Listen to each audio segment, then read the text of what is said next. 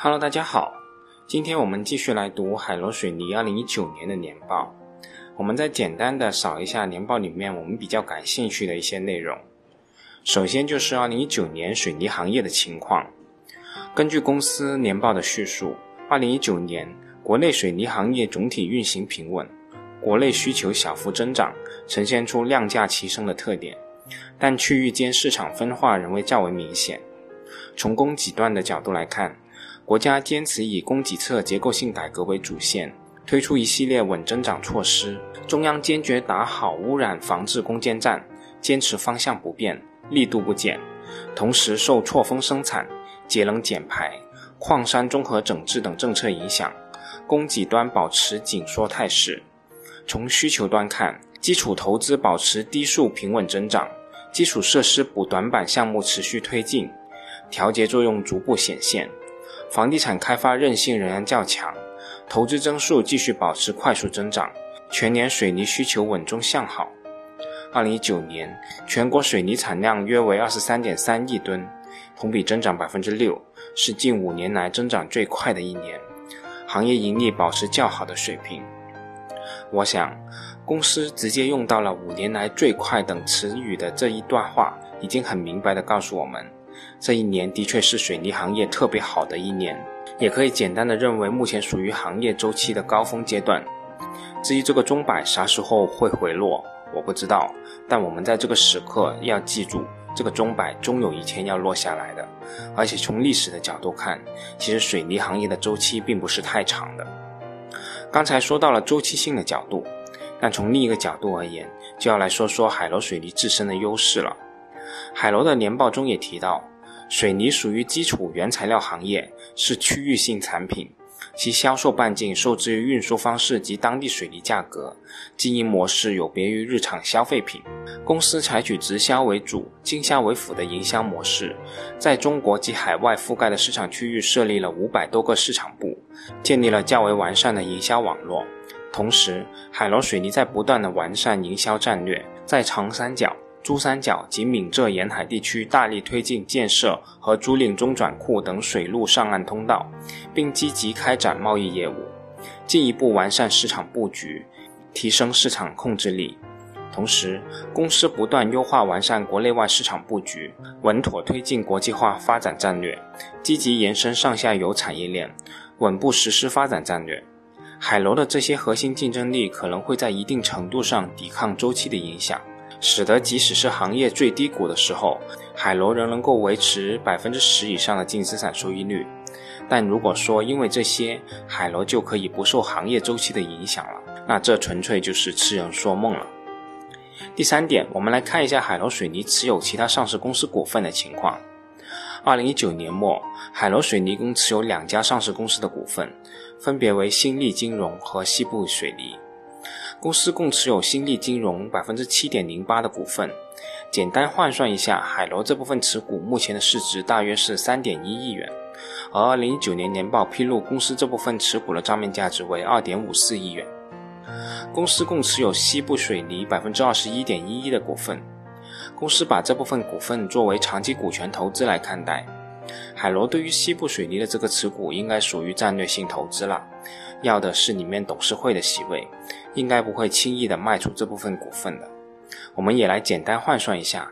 海螺持有的这部分股份目前的市值大概是十五点一四亿元，而当时公司投资西部水泥大概花了十四点五亿元。第四点，我们来看一下海螺水泥二零一九年新增产能的情况。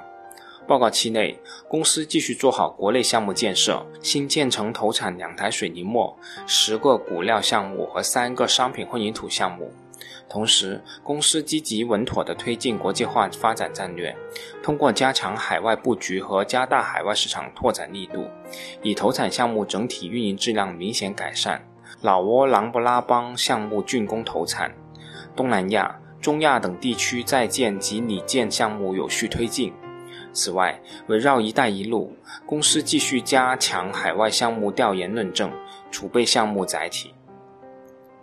报告期内，公司新增熟料产能九十万吨，水泥产能六百二十五万吨，骨料产能一千六百九十万吨，商品混凝土产能二百四十万立方米，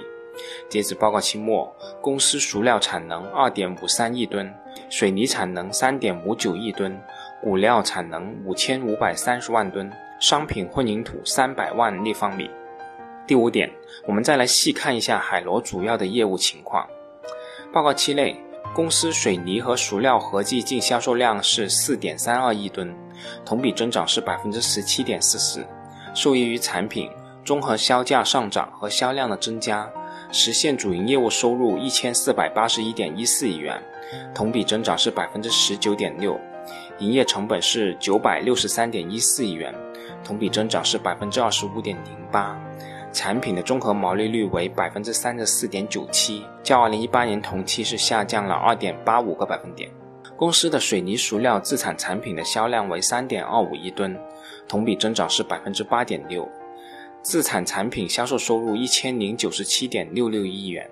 同比增长是百分之十一点二九。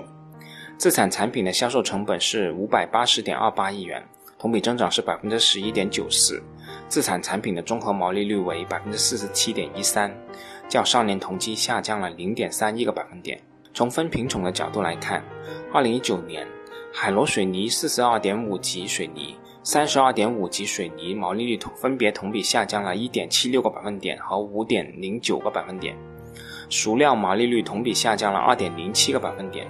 其中公司自产产品四十二点五级水泥。毛利率同比上升零点二三个百分点，三十二点五级水泥熟料毛利率同比分别下降一点三三个百分点和零点一六个百分点，骨料及石头的综合毛利率为百分之七十点六，同比上升了一点四八个百分点，主要原因是国家和地方加强矿产资源整治和环保治理，骨料市场供求关系持续改善，产品销价稳步提升。商品混凝土综合毛利率是百分之二十四点九四，同比上升了三点零四个百分点。从分地区销售的角度来看，二零一九年公司东部和中部区域市场需求总体稳中有升，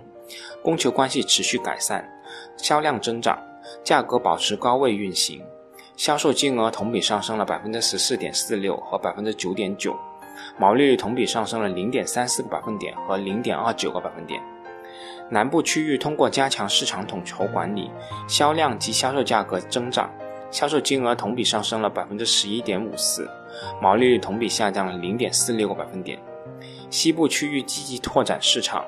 抢抓市场有效需求，销量稳步提升，销售金额同比上升了七点六八个百分点，毛利率同比下降了三点一六个百分点。受国内市场熟料资源阶段性紧张的影响，出口销量同比下降了百分之四十一点六三，销售金额同比下降了百分之三十三点九三。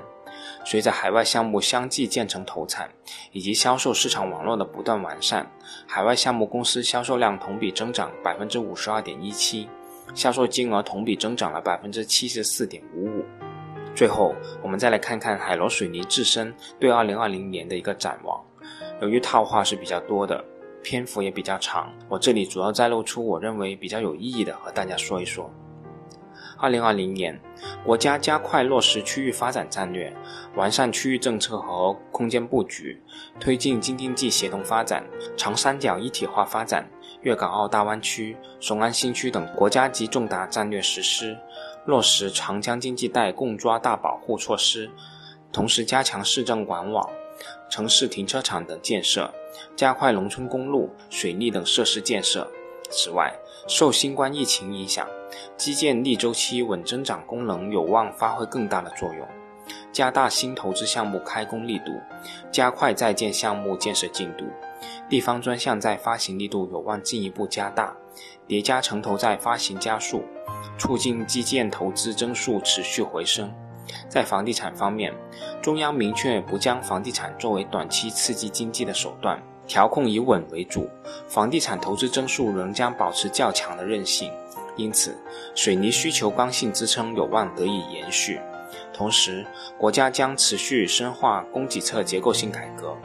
二零二零年是打赢蓝天保卫战三年行动计划的最后一年，大气污染环境治理不会放松，地方管控措施也将会更加严格。以及受错峰生产、节能减排、矿山治理等政策持续性影响，这些都将有利于平衡水泥行业的供需关系，在投资发展方面，公司将贯彻高质量发展要求，紧抓“一带一路”发展机遇，积极稳妥地推进国际化发展战略，不断地提升海外已投产项目运营质量，加快已签约项目落地，积极调研并储备潜在项目载体。在国内发展方面，把握行业供给侧结构性改革和国家加大环保治理等有利时机，积极寻找合适的并购标的，统筹发展规划，完善市场布局，进一步增强市场区域的控制力，加快产业链延伸，积极推进大型骨料项目发展，稳步拓展混凝土产业，试点装配式建筑产业，培育发展新动能。二零二零年。公司计划资本性支出一百亿元，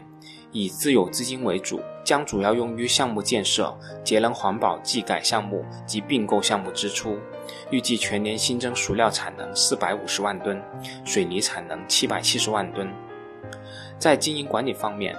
公司将密切关注国内外宏观经济形势，持续关注新冠肺炎疫情对公司生产经营的影响，深入研判市场供需关系。坚持差异化营销策略，统筹优化资源配置，不断强化终端市场建设，充分发挥物资采购在成本控制中的基础性作用，加强命脉资源掌控，加快替代资源开发，加大关键渠道拓展，持续巩固与大型媒企的战略合作，拓展长协资源渠道，贯彻落实国家生态文明建设决策部署，持续开展环保技改，加大环保投入。前瞻性开展环保前沿技术的开发和应用，巩固竞争比较优势，坚持创新驱动，围绕智能化、信息化、绿色化的要求，推进技术升级改造，加大新技术开发，加快创新成果转化，全力推进智能化工厂建设，增强企业核心竞争力，加快人才梯队建设，不断优化激励机制，激发人才创新创造动力，推进公司的高质量发展。那二零二零年，公司计划全年水泥和熟料净销量三点一八亿吨，与二零一九年是基本持平的。预计吨产品成本和吨产品费用基本稳定。我想上面这一大段套话是比较多的，但是从这样一段话，我们也能基本看出公司的一个发展战略。而且我们也看到这样一句话：加强命脉资源掌控，加快替代资源开发。我希望海螺水泥真的能做到这些。好，这次就说这么多，我们下次再见吧。